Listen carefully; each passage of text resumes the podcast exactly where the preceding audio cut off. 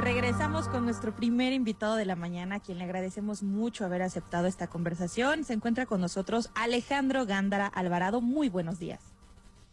Yo, ¿cómo estás? A todo el equipo de trabajo eh, del lado B, le doy, este, permítanme mandarles un saludo. Qué gusto estar con ustedes en este proyecto extraordinario de comunicación que desde la máxima casa de estudios del estado de Nayarit se, se propicia. Y bueno, siempre es un gusto eh, conocer de opciones frescas. Gracias por la oportunidad de platicar contigo, con todo tu equipo y desde luego con el auditorio. Gracias a ti. Queremos preguntarte cómo se titula el libro. Ya vimos por ahí en tus redes sociales la imagen, nos compartiste también una reseña, pero de viva voz queremos preguntártelo a ti. Bueno, pues en el, mes de febrero eh, salió por fin ya de este eh, trágico 2020, salió publicado mi libro que se titula de cómo entrarle a una campaña electoral y salir vivito y coleando. El subtítulo es Manual mínimo para competir y no regar la gacho en la campaña.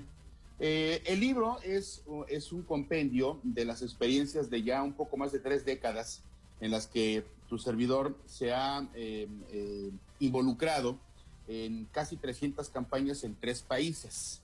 yo me he dedicado a la consultoría en comunicación electoral y este libro está orientado a aquellas personas que buscan un puesto de elección popular, a los equipos de trabajo que buscan un puesto de elección popular, o a los estudiantes, por ejemplo, a los, que están estudiando ciencia política, sociología, comunicación, que están interesados en el tema de las elecciones. El libro pretende ser un muy sencillo manual de los pasos que un candidato no debe de seguir y sobre todo de aquellos puntos en los que un candidato tiene que poner mucha atención. Les voy a poner algún ejemplo. Eh, cuando una, un, candidato eh, de repente despierta un día en la mañana y dice, hoy quiero buscar la presidencia municipal de acá del pueblo, o quiero ser regidor, o quiero eh, buscar una diputación local, uno de los errores más comunes que tienen los, los, los pretensos es que por alguna razón que yo todavía no logro comprender, buscan tener un eslogan que rime tampoco sé por qué debe de rimar, ¿no? Tiene que tener como, como que tiene que ser cantadito. Y, y, en, ese, en ese aspecto hemos tenido cosas horrorosas, ¿no? Este, eh, déjame recordarles uno que eh, para mí es, es, como la joya de la locura. Eh, yo una vez eh, conocí a un amigo que era dentista y se bus, buscó ser candidato a presidente municipal por un partido que antes ganaba todo y ahora casi no gana nada. Y decía él, muela, colmillo y diente, doctor Lara, presidente. Un presidente que sí te atiende. Bueno, este tipo de cosas las vemos todo el tiempo, en todo momento, y se siguen reproduciendo. Lo que pretende este libro y nosotros en nuestra consultoría de AG y Asociados es justamente profesionalizar las campañas, que dejemos de tener políticos y candidatos ocurrentes. Pero una cosa más importante, Chío, y yo creo que tú, el equipo de trabajo y tus amigos estarán de acuerdo, también hay que buscar tener votantes profesionales. O sea, ¿cuál ¿En qué nos debemos de fijar nosotros para poder votar o elegir a una persona?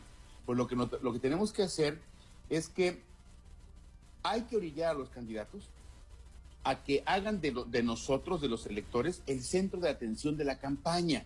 ¿Por qué digo esto? Porque algo muy común es que llega un candidato y dice, vota por mí porque yo soy muy trabajador porque soy muy honesto, porque me gusta trabajar en equipo, porque tengo un programa de trabajo para mejorar esta demarcación. Y nunca nos dicen cuál es el programa de trabajo.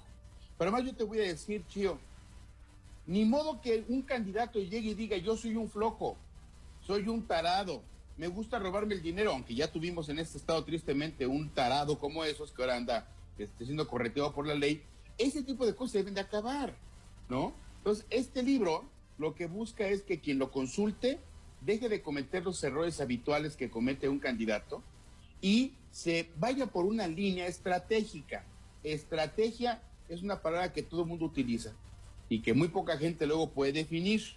Hay un concepto de un, maestro mío, él es tamaulipeco, eh, Carlos Flores Rico, que dice, la estrategia es como la pornografía. La reconoces en cuanto la ves, pero no la puedes explicar. Bueno, la estrategia electoral es lo mismo. Tú te das cuenta cuando un equipo de campaña, de campaña y un candidato trae estrategia. Entonces, aquí el libro te dice cómo hacer ese tipo de cosas y cómo eh, evitar los errores más comunes. Y fíjate que aprovechando, porque yo sé que el auditorio de, de, lado B es un auditorio que está muy pendiente de las redes sociales. Quiero dejar en claro una cosa. Las redes sociales no sirven para ganar elecciones. Lo voy a decir de nuevo. No sirven para ganar elecciones. Hay un mito, Chío, y seguramente lo, han escuchado ustedes y quien nos sigue por la radio, de que Barack Obama ganó su campaña gracias a Twitter. Bueno, el propio Barack Obama ya reconoció que eso no es cierto. Incluso dejó en ridícula una gran cantidad de autores que escribieron libros al respecto. Les voy a dar un dato para los que les gusta la estadística. Barack Obama invirtió 20 millones de dólares en redes sociales, pero invirtió 280 millones de dólares en radio y televisión. Así es que no hay que irse con la finta. ¿Y por qué digo esto?